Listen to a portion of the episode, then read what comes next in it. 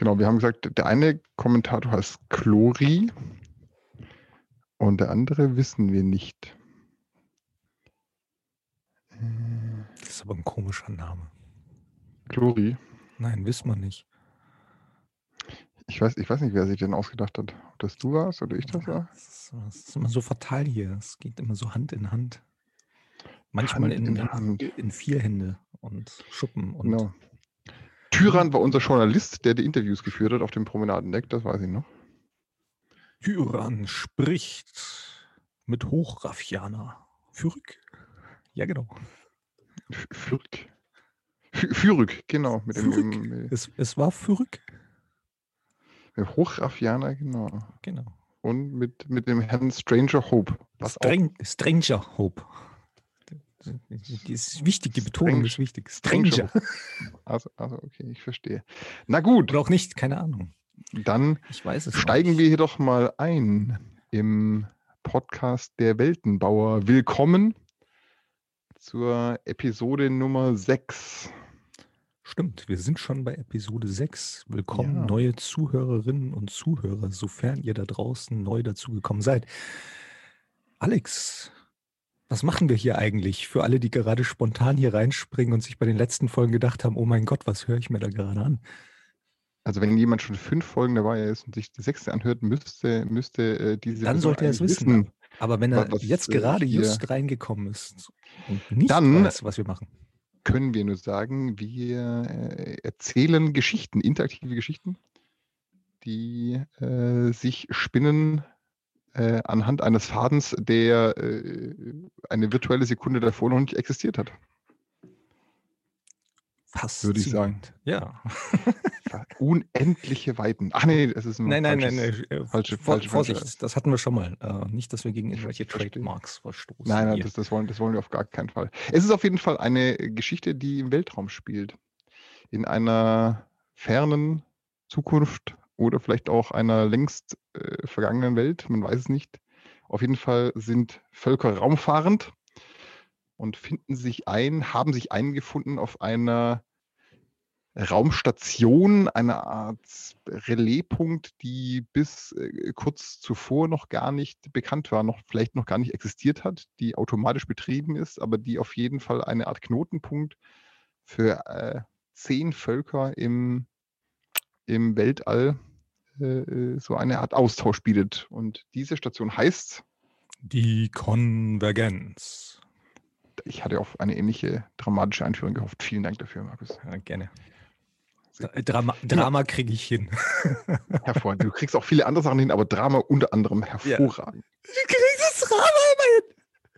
Es ist einfach so.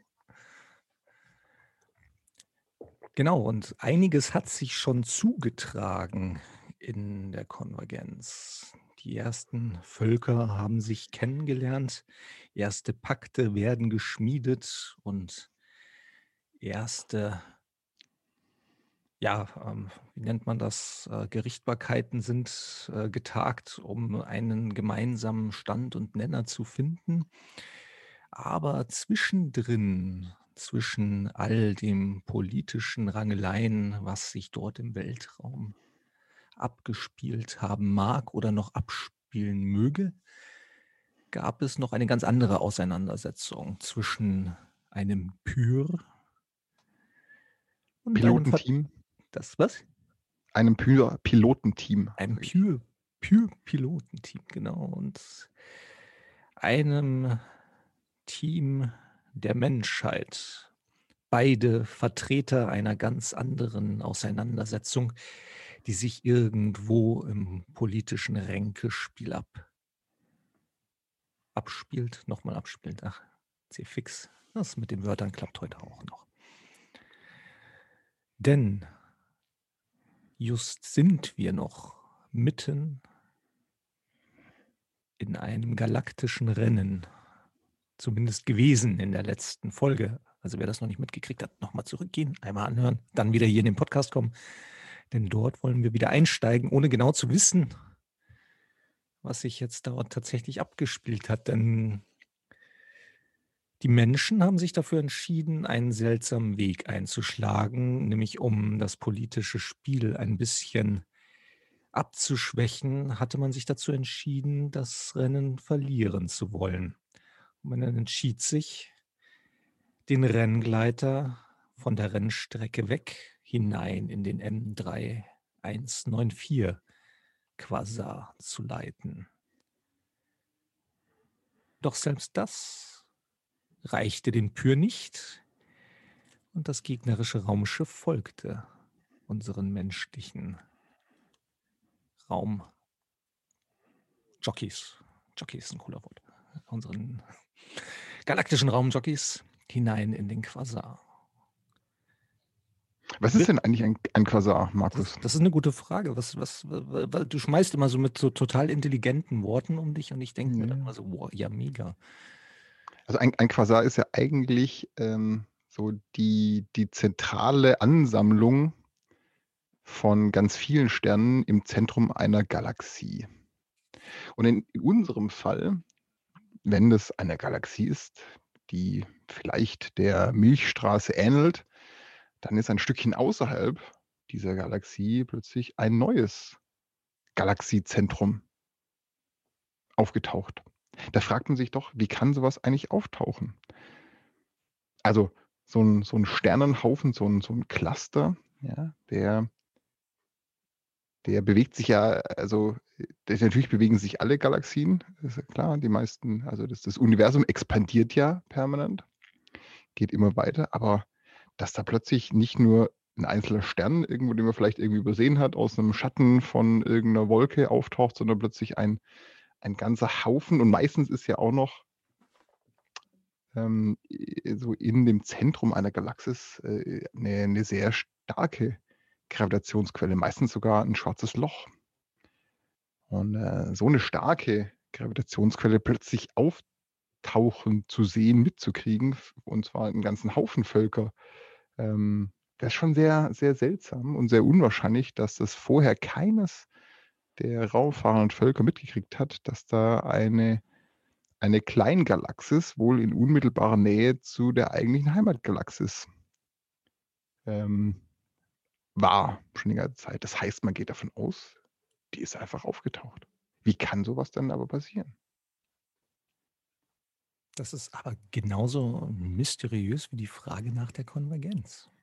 Weil von Richtig, der weiß ja tatsächlich auch keiner genau, wo sie herkam. Ist es denn vielleicht, hängt es vielleicht zusammen?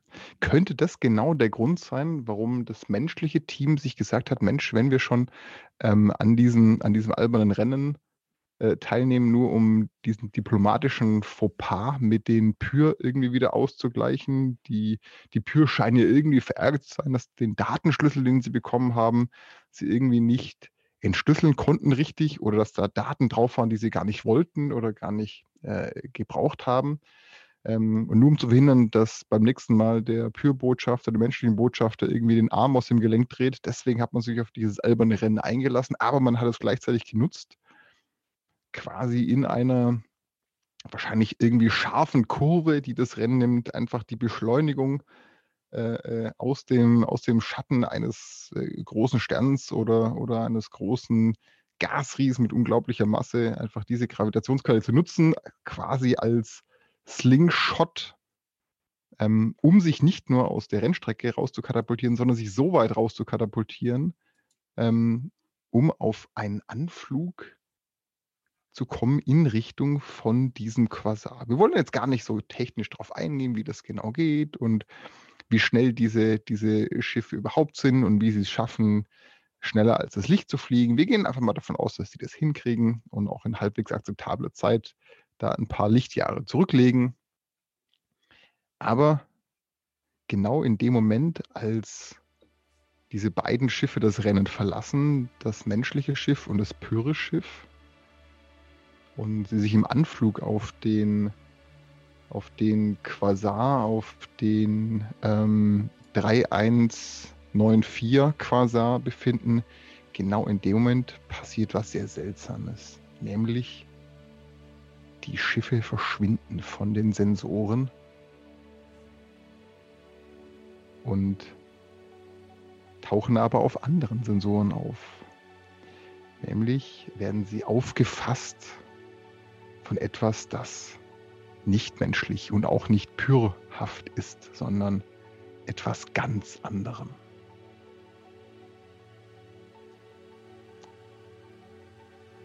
Da, da, da, da.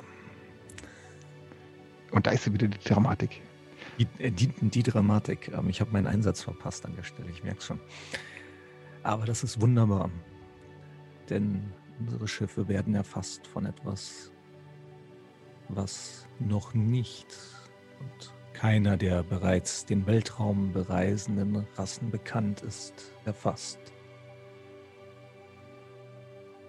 Kurzzeitig setzten alle Sensoriken der beiden Schiffe aus und Dunkelheit umfasst das Schiff der Menschen und das der Pier, bis selbst den Piloten schwarz wird vor Augen.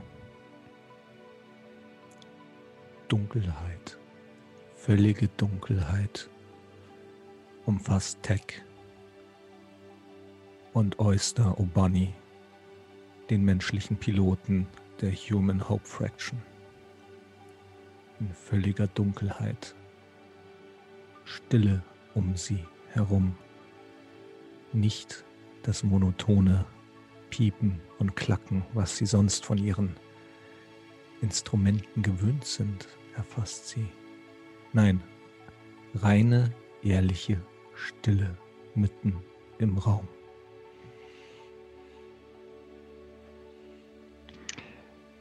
Und die Stille ist aber eine Stille, die nicht wie sonst das Abhandensein von Schallwellen kennzeichnet, sondern es ist eine Stille, die den, den Geist umfasst.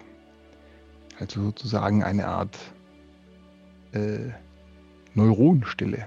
Wie wenn einfach alles, was Gehirnaktivität angeht, zumindest beim Mensch, bei den bei den Pyro funktioniert der Denkprozess ja ein wenig anders. Ähm, aber zumindest bei den Menschen und auch eben bei, bei Tech, dem menschlichen Co-Piloten, äh, stellt sich diese Stille auf eine ganz besondere Art und Weise dar. Nämlich, es ist wie das Aufwachen an, an einem Frühlingsmorgen, wo sich in den Schlafreihen Geräusche mischen und vielleicht Gerüche, der Geruch von, von frischem Gras, der, das Zwitschern von Vögeln, die erste Wärme der Sonnenstrahlen auf der Nasenspitze. Und so ähnlich manifestiert sich auch eine Art Stimme in den Köpfen der beiden. Und diese Art Stimme ist aber das etwa das genaue Gegenteil von einer Stimme, die man hört. Es ist eine Stimme, die, die aus dem eigenen Geist quasi hinauszustrahlen scheint und alles in ein gleißendes Licht taucht, ein gleißendes Licht der, der Information, der Emotion, ähm, aber eben auch ein gleißendes Licht, das nicht etwa kalt und bedrohlich wirkt, sondern warm und schön anmutet. Man braucht sich nicht arg anstrengen, um sich vorzustellen, dass das etwas ist, was den, den beiden Piloten der Human Hope Fraction ganz und gar unvertraut scheint. So etwas hat noch kein lebendes Wesen in der Galaxis jemals erlebt. Und was die beiden da spüren, denn hören kann man es ja nicht nennen, ist der allererste Kontakt zu einer Existenzform, die so bisher völlig unbekannt war.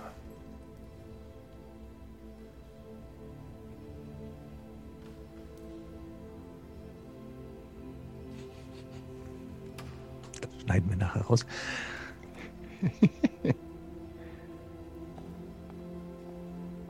Währenddessen an ganz anderer Stelle zwei Pür in völliger Dunkelheit und völliger Stille, überfordert mit der Nichtsensorik und dem Nichtdenken, dem Nichthören.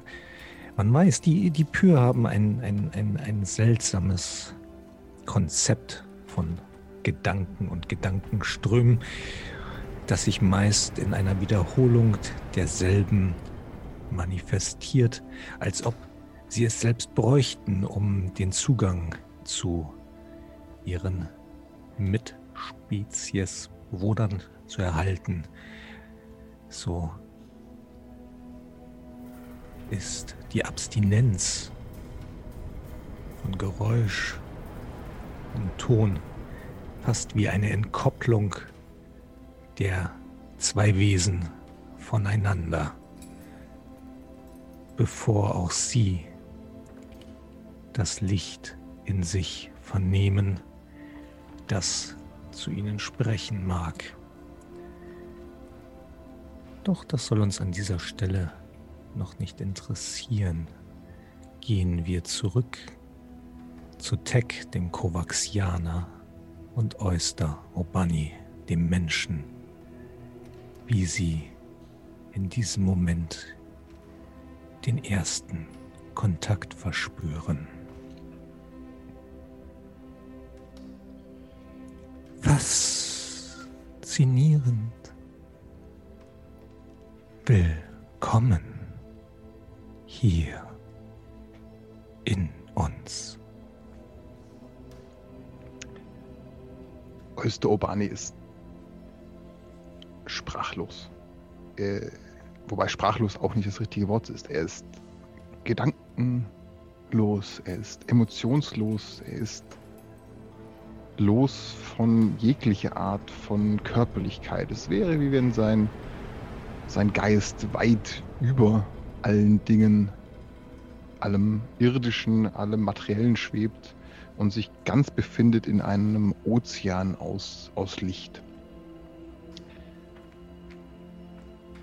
Sich daran zu gewöhnen ist, ist wahrscheinlich unmöglich, aber so eine Art Orientierung wiederzufinden, schafft Oyster, indem er sich einfach auf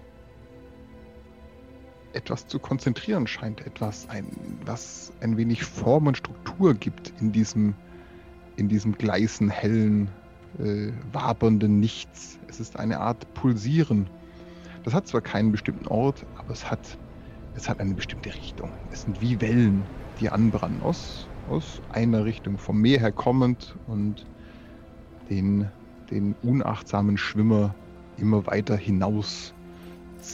Eine Art Strömung, die direkt unter der Oberfläche zu sein scheint. Und obwohl man in Richtung Strand schwimmt, verschwindet auch das Land immer weiter. Und sich dieser Strömung hingeben, schafft es Oyster mit der Schwimmbewegung seines Geistes ähm, eine Richtung einzuschlagen. Und vermutlich könnte die erste Schwimmbewegung von ihm auch so etwas ausdrücken wie Wer bist du? Was Oyster natürlich nicht wusste, war, dass das augenscheinlich die interessanteste, aber gleichzeitig auch die unbedeutendste Frage von allen war. All sein Training äh, bei der NASA, der Nachfolgeorganisation der raumfahrenden Nationen auf der Erde, konnten ihn nicht im entferntesten darauf vorbereiten, was ihm hier widerfahren würde.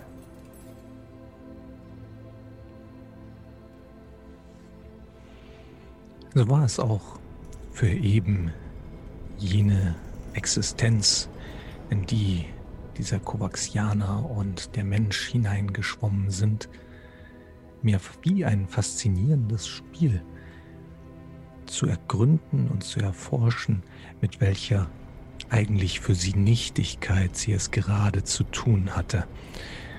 Vielleicht schon fast wie eine Maus in einem Labyrinth, was ein Forscher vor, vorangefertigt hat, um sie zu beobachten, zu studieren, zu analysieren, aber vielleicht auch mit dem Interesse eines Kindes verbunden, das einfach neugierig ist auf ein, ein neues Spielzeug, was auf einmal aufgetaucht ist und doch so nichtig in der Gesamtheit seiner Existenz, ähnlich wie die doch so rüden und verwirrten und im Geiste nicht wirklich zugänglichen Pyr, wie sie sich wohl nannten, so vernahm es zumindest die Existenz aus dem Gewaber und fast ertrinken in den Wellen der Gedanken. Auf die Antwort, auf die die Human Hope Fraction oder das Duo der Human Hope Fraction gewartet hat, jeder für sich genommen eine ähnliche Frage gestellt, jeder für sich genommen eine ähnliche Antwort erhalten. Ähm, auf die waren sie auf gar keinen Fall vorbereitet.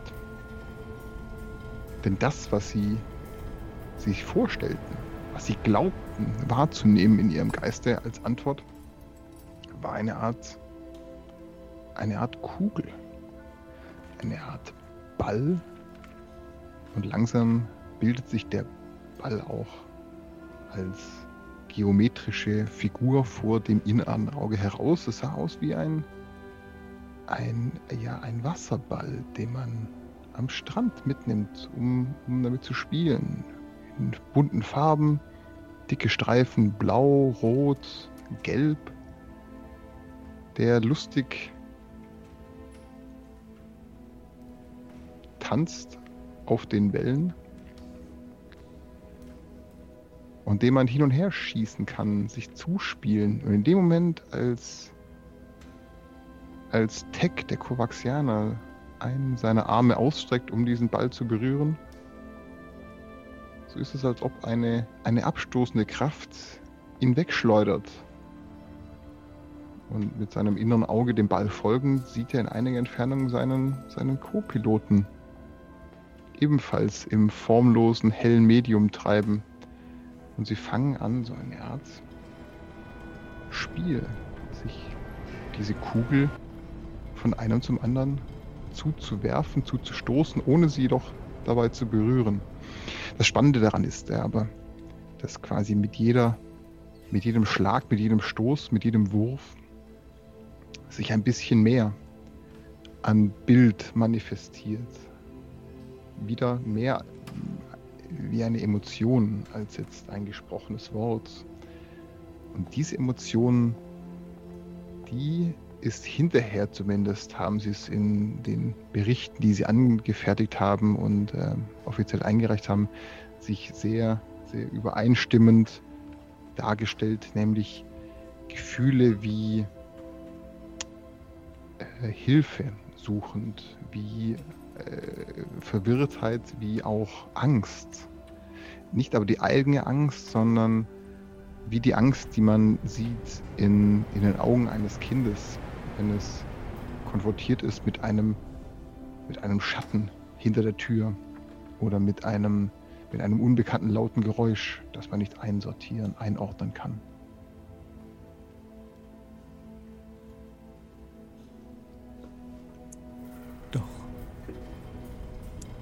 was beiden für wie Menschen gemeinsam war, war noch eine andere Empfindung, gerade auf das, was so nichtig war als Frage zu bezeichnen.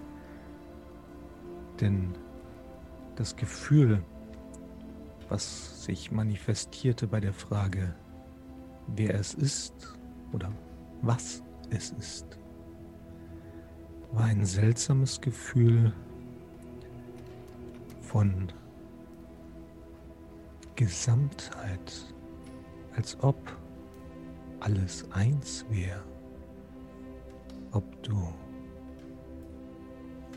das Wasser auf dem Planeten bist, ob du das Blatt bist oder das Bakterium auf dem Blatt und der Wind und die Luft oder das Fehlen von Luft, alles das manifestierte sich in einem einzigen Gedanken in Mensch und Pür und trieb sie wieder zurück in eine Dunkelheit hinein für einen Augenblick, der vielleicht nicht ganz erfassbar war, um kurze Zeit später sich wieder in ihren Schiffen erwachend zu befinden. Bei allem, was recht ist, Tech, was, was war das? Äh, äh, ich, ich, ich, kann, ich kann es. Ich kann es selbst noch nicht fassen. Haben wir das nur geträumt? Ich, ich habe ich hab keine Ahnung, aber, aber sch, schau die Instrumente an. Gerade eben noch waren wir in einem direkten Anflugvektor auf, auf, auf den Quasar.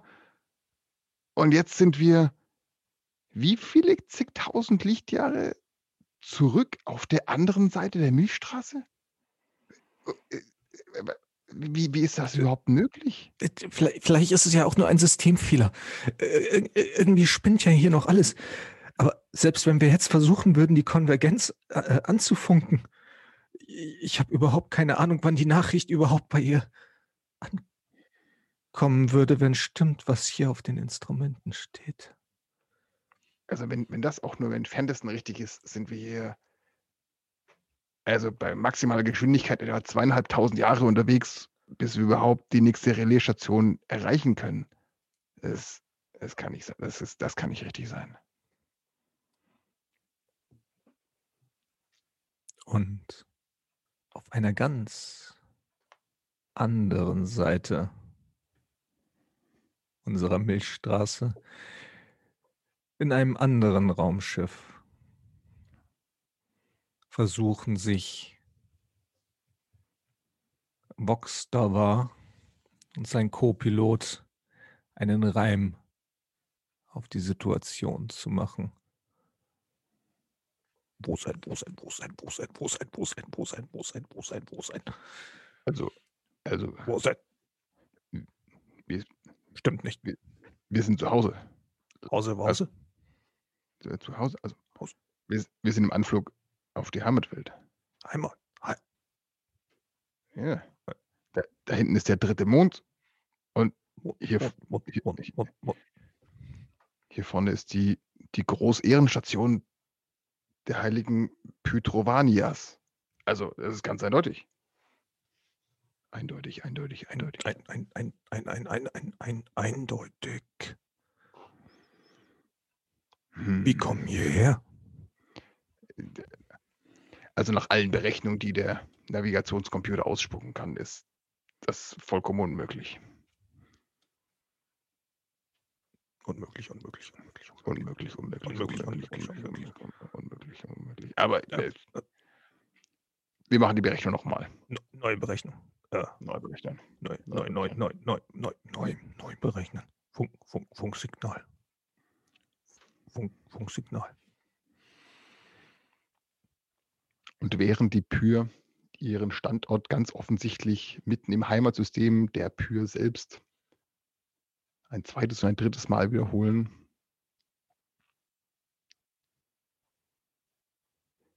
verschwindet der, der M3194 Quasar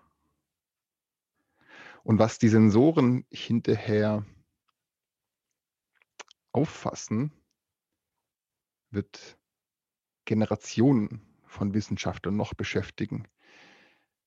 Darüber äh, werden Abhandlungen, wissenschaftliche Papers und Bücher geschrieben werden. Worin sich aber nach einiger Zeit alle Wissenschaftler einig waren, ist, dass es eine gerichtete Botschaft exakt gerichtet auf die Koordinaten der Konvergenz hin abgestrahlt zu sein scheint. Es ist ein hochfrequenter Radioimpuls, der zu entschlüsseln nicht sehr schwierig war, denn er benutzte als, als äh, Verschlüsselungsmechanik genau die Schwingungsbreite, die sich aus einem Helium Atom ableitet, nämlich wenn man ein Heliumatom genau bei 0 Grad Celsius, bei 273 Grad Kelvin in Schwingung versetzt. Und die, die Botschaft, die sich daraus ergab, die hat nicht nur Vox Davas oder die Human Hope Fraction in Atemlosigkeit und Fassungslosigkeit versetzt, sondern alle Völker auf der Konvergenz.